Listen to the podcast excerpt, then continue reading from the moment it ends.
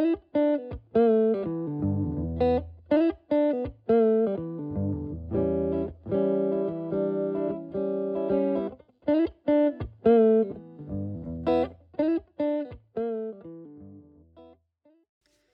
dia, bom dia, são um quarto para as 11 em Alfragide e a Carolina e eu temos o gosto de, de ser acompanhados pela Maria Rosário Pedreira. Muito obrigado por ter eh, Eu é que agradeço. Aceitado este, este convite. Só aqui uma pequena, uma pequena biografia que nós tecemos os dois, que a Maria do Rosário é uma, uma das mais notáveis editoras portuguesas, trabalha na Leia e é responsável pelo Prémio Leia. Licenciou-se em Línguas e Literaturas Modernas na Faculdade de Letras da Universidade de Lisboa. Depois de uma breve passagem pelo ensino como professora de português, ingressou na carreira editorial, sendo hoje editora de literatura portuguesa. Descobriu e publicou autores agora consagrados, como João Tordo, José Luís Peixoto, Nuno Camarneiro e o Walter Ugumem. Também é escritora, sendo que a sua obra iniciou-se pela ficção juvenil com obras adaptadas à televisão. Embora tenha publicado um romance e contos dispersos em revistas e antologias, é sobretudo conhecida como poetisa, tendo publicado quatro livros, hoje coligidos na sua Poesia Reunida, publicada pela Quetzal em 2012 e distinguida com o Prémio da Fundação Inês de Castro. Está traduzida em várias línguas e publicada em volumes independentes, revistas e antologias em diversos países. É ainda autora de letras para fado e canções e publica uma biografia da Amália Rodrigues para crianças. E, finalmente, em 2023, ganhou o Prémio Correntes de Escritas com a sua obra O Meu Corpo Humano, publicado pela Quetzal em 2022. Aqui já agora damos os nossos Parabéns. parabéns. Obrigada. Acho que está, está, Sim, sim, quando disse que eram os, o- os livros que estavam coligidos na poesia reunida, faltava este último. É Mas verdade, agora é verdade. apareceu aqui no fim o último, pronto, o mais E- recente. E que tal este sentimento de ganhar o, o Correntes de Escrita? Foi bom porque, para já, um prémio é sempre um reconhecimento. Depois, porque eu não publicava nenhum livro de poesia há 10 anos e, portanto, foi bom ter voltado com um livro que eu acho que é muito diferente daquilo que são os outros e ter, ter sido recompensada com este prémio. E depois, porque é um prémio especial para mim, porque as Correntes de Escritas é um festival a que eu vou desde. Só, não, só falhei o primeiro ano, portanto, desde que era uma coisa muito pequenina. Hoje é o festival mais, mais eh, importante da- das letras portuguesas, das letras ibéricas, neste caso, mas eh, é o, o festival que tem mais gente e mais convidados em Portugal, o Festival Literário. E é um festival muito especial. Porquê? Porque tem um ambiente que não se encontra em geral nos outros festivais. Por exemplo, o Fólio traz pessoas muito importantes e, e- e autores eh, de grande craveira, mas, por exemplo, não tem um ponto de encontro. Os, os autores de um fim de semana nunca se encontram com os do outro fim de semana. Certo. Não, não há uma sala onde as pessoas todos. possam ir eh, falar com os autores e ali ah, há essa coisa calorosa que é, para já, uma equipa extraordinariamente treinada e, e, e ternurenta e atenta. Eu lembro que uma vez tive lá um autor que teve doente e eles foram-lhe levar canja ao quarto e coisas do tipo, portanto é, é mesmo um festival especial nesse sentido, mas também é um festival que tem 600 pessoas a assistir eh, às sessões, portanto os autores sentem-se realmente na obrigação de dizer qualquer coisa de jeito e não como acontece em muitos festivais que é chegam lá e ai, façam-me perguntas que eu não, não tive para me preparar. Há, muito- há muitos autores que reagem assim, sobretudo quando as coisas se passam fora dos grandes centros. E ali assim, de facto, o nível é muito alto, a qualidade é muito grande, aprendemos sempre com, em todas as sessões com, com alguma coisa. E, e há autores muito diferentes, porque há autores desde pessoas que nós nunca vemos, porque são tipo um escritor que emigrou para a Suíça e publicou livros de poemas mais domesticamente, digamos assim, e aparece ali, não é uma pessoa conhecida, mas também aparecem pessoas como o Juan Gabriel Vasquez ou, Eh, Maria Rosário Pedreira. portanto, é, é, é um, é um prémio especialmente caro para mim este. Ótimo, isso é. na- Pois é, é porque é na Póvoa, ainda por cima, não é? Na Póvoa do Varzim, Sim. não é? Assim, num sítio nada óbvio para se celebrar. eh, Quer dizer, não. É- não é óbvio, mais ou menos, porque é a terra do Essa, não é? verdade, é e verdade. portanto, Mas e ainda bem que portanto é um bom sítio. Sim, sim, é exatamente. Eu acho que em Lisboa não funcionaria, não funcionaria. porque há de tal modo um, uma oferta tão grande, não pois é? Claro, que, que, que, era mais um. Era mais então... um e as pessoas dispersam-se muito quando há muita coisa. E portanto é muito bom que seja num meio pequeno e bonito, uhum. com praia, etc. É, que isso também atrai muito os, autores de que não são de cá, não é? Gelada. E é? sim, eles não tomam banho em fevereiro, mas, mas, têm, têm, sim, vêm à vista e dão passeios e, e é bom por isso também. Começando, assim, isto, lá está, isto é uma, uma conversa, mas começando com, com algumas perguntas que tínhamos pensadas. Um, no início da carreira da Maria do Rosário, e me, mais do que carreira, queríamos perguntar aqui o, o, amor pelos livros. Foi uma coisa logo de infância? Se foi na adolescência que descobriu? Como é que, como é que começou e Bem, como é que veio? Número um, sou filha de leitores. Sou, sou, tive sempre livros em casa. O meu pai e a minha mãe liam muito. A minha mãe só deixou de ler, tem 98 anos, porque está praticamente cega, mas ainda há, há pouco tempo lia imenso. Portanto, uhum. sou de uma família de gente que lia e, portanto, sempre vi livros em casa e sempre tive os irmãos a ler. Eu sou mais nova, portanto, toda a gente acima de mim lia. Era natural que eu lesse. Depois tive uh, uma experiência que eu acho que também contribuiu para eu escrever ver e para ler muito, que é o facto de ter feito a instrução primária na Escola João de Deus. Uhum. A Escola João de Deus tinha um patrono que era o João de Deus, que era uhum. poeta, não é? Uhum. E, portanto, nós desde muito, muito cedo, desde muito pequeninos, éramos ensinados a ler poesia, a declamar e nas, e nas, hum, nas festas de fim de ano íamos todos dizer poemas em voz alta e, portanto, esse, esse tipo de música também, de algum modo, também entrou em mim desde muito pequena. E podia ser poemas originais? Seja, eram poemas quase todos do João de Deus, não é? Okay. Mas, mas eram poemas, mas poemas que, que, estão na base, se calhar, das letras que eu faço, com métrica, com rima, claro, etc. Claro. Mas, mas pelo menos havia já desde muito pequeninos um contacto com a literatura, digamos assim, e eu até hoje me lembro do meu entusiasmo quando aprendi a ler. Aprendi a ler pela cartilha maternal, que era Beabá, que era assim um livro enorme lá num, num escaparate, e depois nós nós tínhamos o pequenino connosco e lembro perfeitamente do primeiro texto que li com seis anos na, na primeira classe, que hoje é o primeiro ano. Uhum.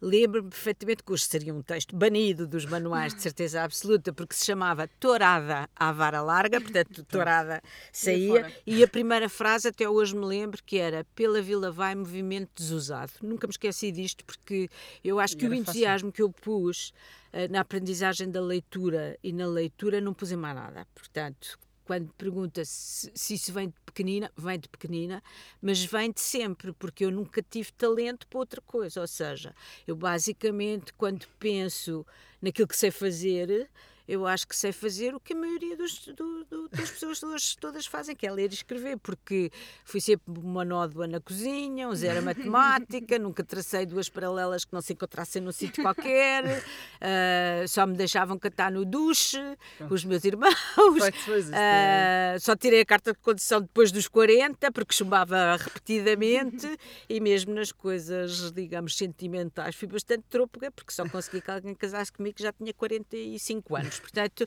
eu acho que de facto a minha, a minha paixão foi sempre os livros uhum. e, portanto, acho que tive muita, muita sorte de, certa, de, de, de, num certo ponto da minha vida, ter conseguido trabalhar com eles. Uhum. Isso é o que nós sentimos também. Um, já, começando pela infância e depois pegando no livro que fez da biografia da Amália para crianças, porque qual é a ligação com o fado e porquê para crianças? Pronto, a, a, ligação com o fado é muito antiga porque o meu pai era muito amigo da mãe do Carlos do Carmo e foi padrinho de casamento do Carlos e, portanto, ele e a minha mãe. Portanto, nós ouvíamos fado em casa desde pequenos e, mais do que isso, o, outra coisa que hoje seria impensável, íamos aos fados. Uhum. Íamos jantar à casa uhum. de fados do Carlos do Carmo e da mãe com 5 e 6 anos, quer dizer, temos fotografias à volta da mesa, quer dizer, não ficávamos lá até às tantas, obviamente, mas ouvíamos fado desde pequenos, portanto, o fado fazia parte do código genético da casa, digamos uhum. assim.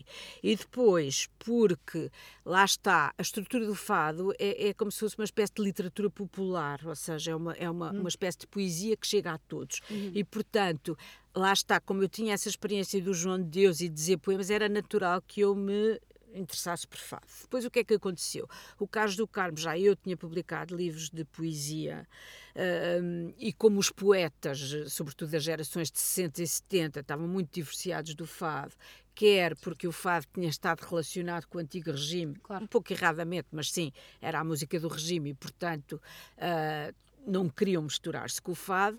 Por outro lado, uh, era uma poesia experimental, em muitos casos, nos anos 60, sobretudo, que não era cantável. E, portanto, houve um divórcio muito grande durante uns 20, 30 anos, duas décadas, de, de, do fado e da, e da, poesia. E então o Carlos do Carmo, que nunca parou de cantar, honra lhe seja feita, um, um dia encontrou-me num lançamento de um livro do João Tordo uhum. e, e, e, ele era amigo do Fernando Tordo e, o, e claro. estava no lançamento por causa disso e disse-me, ah, eu apetece-me imenso fazer um disco com os poetas contemporâneos e portanto vou, uh, tenho a certeza que os poetas que começaram nos anos 90 já não têm esses complexos dos que estão para trás uhum. e que vão ser capazes de, de fazer poesia para ser cantada. Então, reuniu um grupo de poetas, um até o Nuno Judice, que é bastante mais velho do, do, que esta geração que eu digo, começou no 90, ele começou em 70, mas o Nuno Judice, o José Manuel Mendes, o Fernando Pinto Amaral, uh, alguns Sim. autores aqui da Leia também, não uhum. é? E, o Manel Alegre, etc. E, e convidou-me então para, para escrever duas letras, dando umas músicas que eram músicas de fado tradicional, porque o fado tem melodias tradicionais e melodias originais, e, um, e, portanto, a partir daí eu comecei a escrever letras para fado com grande regularidade. E o livro uh, foi a Carla Pinheiro, da, da Quixote Infantil, que me convidou, uma vez que eu tinha uma relação tão estreita com o fado e sabia tanto de fado, ela achou que eu era a pessoa indicada para escrever um livro sobre Amália Rodrigues para as crianças. E foi um gozo enorme porque eu não só descobri imensas coisas sobre a Amália que uhum. não fazia a mais pequena ideia, não é? Uh, porque quando se lê uma, uma data de bibliografia há sempre coisas que não sabíamos, claro. mas descobri que ela é de facto o exemplo, um exemplo incrível para os miúdos, porque era uma pessoa que nasceu sem nada, uh, paupérrima, os pais deixaram-na com os avós com 14 meses e ela com os avós ficou até aos 14 anos, quando os irmãos viveram todos com os pais, portanto foi uma pessoa que teve uma distância da família enorme, mesmo quando os pais voltaram para Lisboa, ela ficou sempre com os avós até, até aos 14 anos. Foi uma pessoa que não pôde estudar porque a avó era analfabeta e, portanto, mandou à escola um ano, mas depois achou que aquilo já chegava. E, portanto, foi, foi para aí, tem para aí, tinha para aí a terceira classe, não, não tinha mais do que isso. Aos 12 anos já estava a trabalhar numa fábrica de doces, portanto. Uh, tudo contra ela. Tudo contra tudo. ela, tudo contra ela. E foi uma pessoa que soube usar o seu talento com uma inteligência incrível incrível, fosse artística, fosse uma inteligência mesmo prática, porque a artística eu acho que ela soube rodear também de toda a gente que a ajudou, das pessoas que a podiam uh, puxar para cima, de, dos músicos que, que, fizeram músicas completamente diferentes das outras, dos poetas, lá está, que foram, foi ela que foi descobri-los muitas vezes nos livros de poesia, uma mulher que só tinha a terceira classe e que começou a cantar, o Pedro Homem de Melo, o David Mourão Ferreira, uma data de Camões, foi crítica uhum por causa disso, tipo, quem é esta senhora para vir cantar o Camões? Com, com que voz e fados que ainda hoje são cantados, não é? Mas para além disso tudo, no fim, ainda escreveu ela própria letras inesquecíveis, uhum. com uma estranha forma de vida ou outras. Portanto, é um exemplo de facto de que com trabalho e perseverança e, e inteligência e teimosia as pessoas conseguem chegar eh, longe. E portanto, eu acho que é, que é uma personagem mesmo indicada para um livro infantil. Não é? não é óbvio, não é do que se sabe dela, Sim. uma cantora de, de fã, não é? Daqueles, agora hoje em dia, aqueles exemplos presentes. Um, e pronto, e continuando nesta questão de, de, de, ensino e educação, agora que está também presente na voga com essas greves todas e sindicatos, como é que foi ser professora? O que é que, que, que, que é que ainda traz um bocadinho dessa, dessa vida, se traz alguma coisa?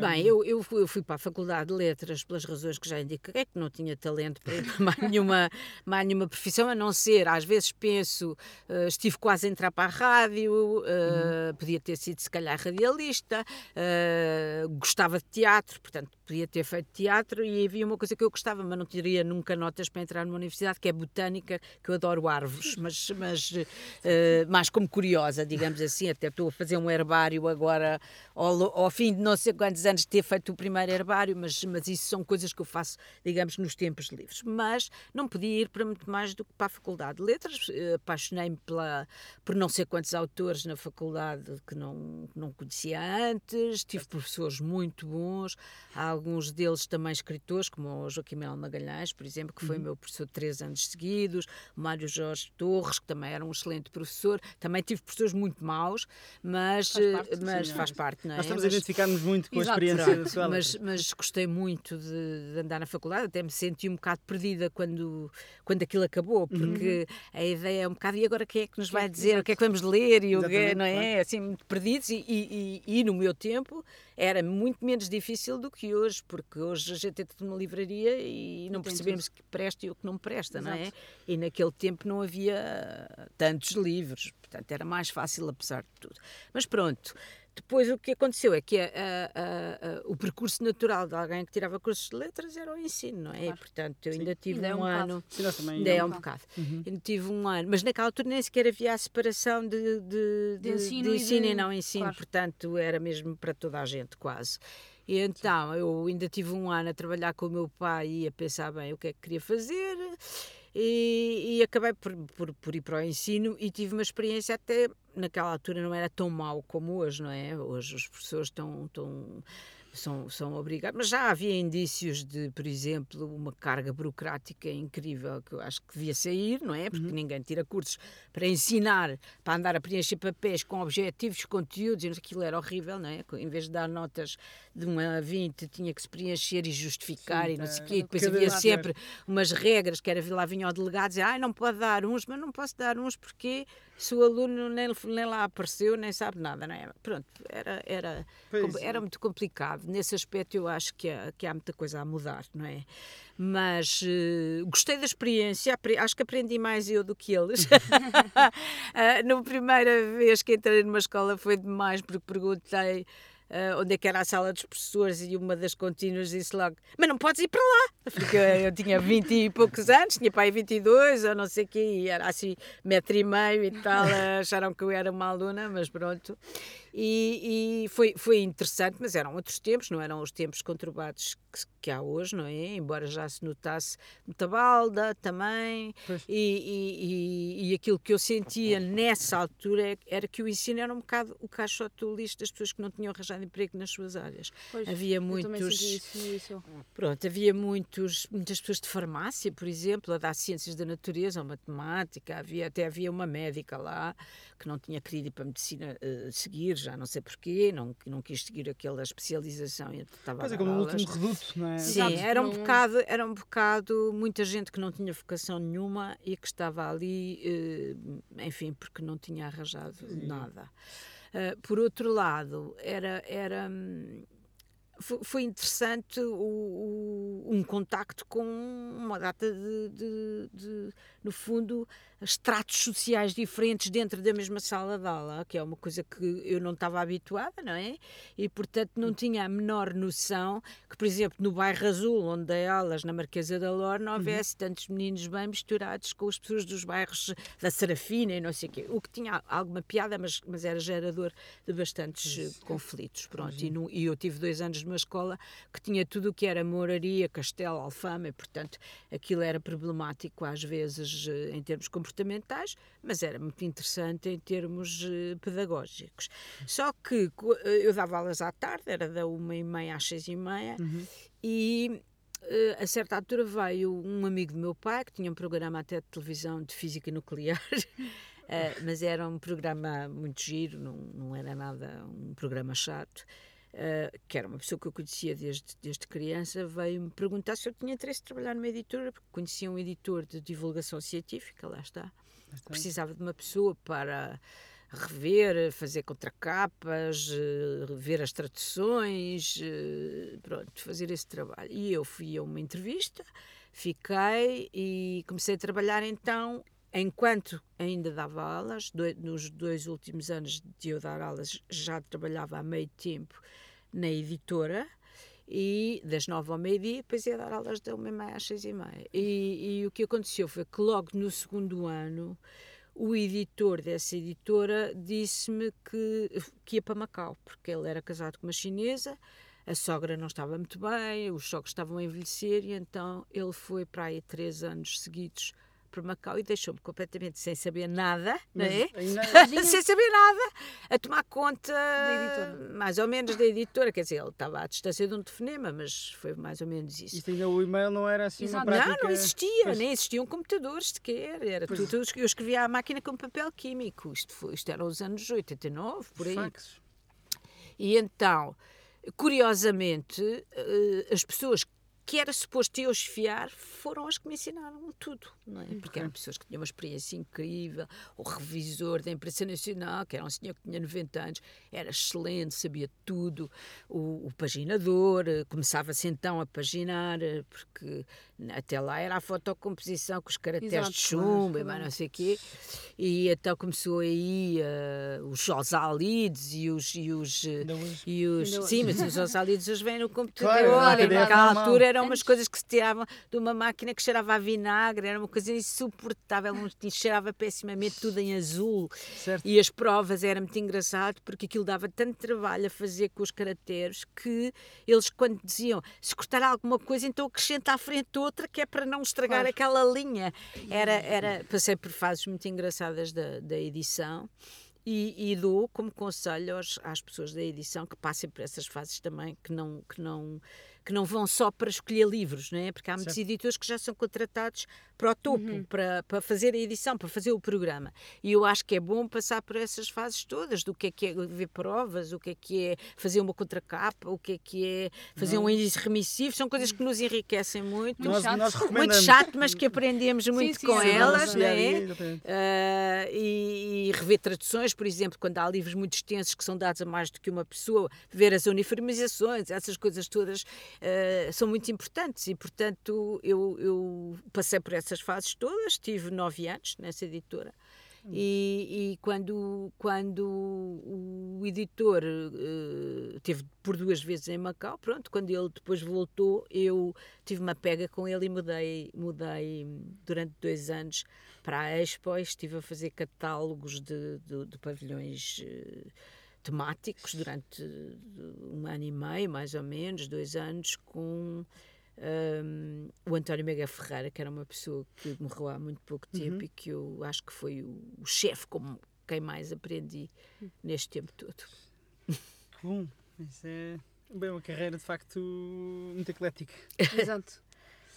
Um, acabou de dizer os conselhos, no fundo, sem ser essa parte de uh, passar por todas as, as contracapas, Sim. os índices, que mais conselhos é que eu, eu, eu, eu dou um conselho que acho que, que, hoje é difícil encontrar, que é temos que ser humildes.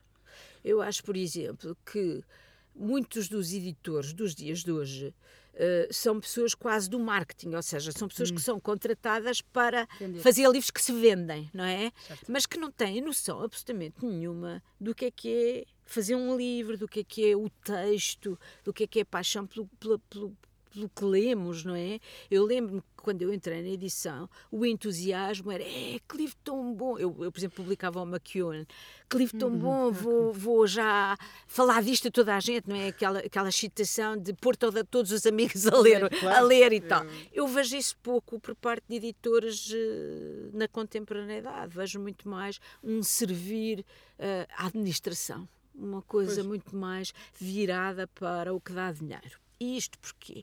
Porque, na verdade, no tempo em que eu comecei, a edição não era ainda uma indústria, ainda era uma, uma atividade muito próxima da arte, digamos uhum. assim, eh, de, de, de, de, uma data de maduros que adoravam uhum. ler e que queriam partilhar isso com o público.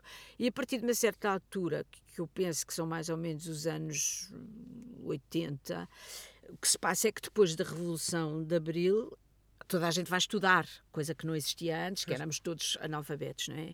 Éramos muitos analfabetos. E, portanto, a partir do momento em que a escolaridade se alarga a, a, a todos, não é? Ainda bem, uh, crescem um, cresce o número de leitores. Não é? É um Agora, novo, é? há sempre leitores dentro dessa massa que não, não chegam à literatura. Portanto, é preciso claro. criar um segmento mais, eh, digamos, leve, mais uhum. light. Chamavam-lhe a literatura light na altura, mas nem literatura era, digamos assim. Mas uns, uma, uma, uma ficção mais comercial, mais fácil, Exato. que algumas pessoas possam acompanhar, uma vez que já que não conseguem, se calhar estudaram pouco, fizeram o nono ano e, portanto, não chegam mais longe. E com esse número enorme de pessoas que passou a comprar livros, que se calhar eram pessoas que no meu tempo liam a Revista Maria ou, uhum. ou outras coisas do tipo, sim, mas não liam livros, não é? Com esse aumento enorme do número de leitores, o que aconteceu foi que os eh, tipos da finança começaram a se interessar pelo negócio, não é? é? Aqui assim há um negócio, portanto. Pois, vamos. Sempre um dum para Claro, portanto, começaram a se interessar e o que é que aconteceu? Uh, segmentos de, de, que não tinham nada a ver com o livro, por exemplo, em França, a Hachette, que era uma grande editora, até de uhum. enciclopédias, é, é, é, é comprada por uma companhia de águas que é que tem a Companhia de Águas a ver com ah, livros? Nada, não é? portanto, isto começa a acontecer. Vendedores de Bíblias que compram editoras. E, e, portanto, o que acontece é que nessa gestão, não é? Nessa gestão, nessas administrações, não há necessariamente leitores. E, portanto, há é pessoas que querem claro. fazer dinheiro. Claro. E, portanto, há muitas vezes um desencontro grande entre quem, quem está a, a trabalhar para, para a receita e quem está e, a fazer os livros. Claro. E a mim aconteceu, por exemplo, uma história que nunca esqueci, que foi eu estive numa editora em que tinha uma administração que uh, era desse tipo. E então o que aconteceu que, que nós fazíamos uma, uma, uma história de arte a cores, três volumes, com o Círculo de Leitores, que era uhum. um, um, clube de livros. E o Círculo de Leitores a, a dada altura descontinuou, como eles diziam, tirou do catálogo. Portanto, nós ficámos com aquele bebê nas mãos para vender em livraria uma história de arte com, com três volumes de 500 páginas cores, a cores, era, era caríssimo, mas ao mesmo tempo não conseguíamos Uh, desistir de reimprimir, só que era caríssimo. Porquê? Porque havia um dos volumes que era adotado em Belas Artes e, portanto, os alunos não podiam ficar sem. Sim, claro. Então fomos falar com a administração para tentar perceber qual era a solução, quer dizer, como é que íamos fazer aquilo. E, e, e, e o, o, o, administrador olhou para, o, para, os três volumes, a cores e tal, e sobretudo aquele último, que era o que era adotado, olhou assim para mim e disse: faça sem bonecos. Hum. E portanto, este foi. Uh... a resposta mais caricata, a resposta mais caricata, uma, uma história de arte sem bonecos, não é? Portanto, são, é, é, artes, claro, claro, claro, não é? Portanto, tudo que era pintura, de arquitetura, não sei o que, não, não se estaria ali representada. Terei os bonecos, tipo, e faço só o texto a preto e branco e está andar. Que serve. Claro que isso nunca aconteceu, não é?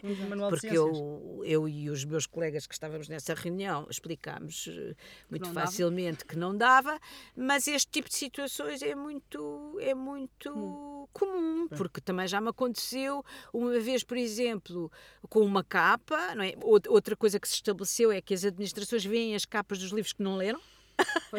não é? E, e, são eles que as aprovam, o marketing, etc. Eu percebo que possa haver uma opinião bastante que contribui, não é? Para, para, que, para, para, para que a capa seja se implante melhor no mercado. Agora, são sempre as pessoas que não conhecem o texto que decidem se a capa é assim ou não, o que é um pouco estranho, não é? Porque quem conhece o texto é que pode perceber se a capa é apropriada ou não.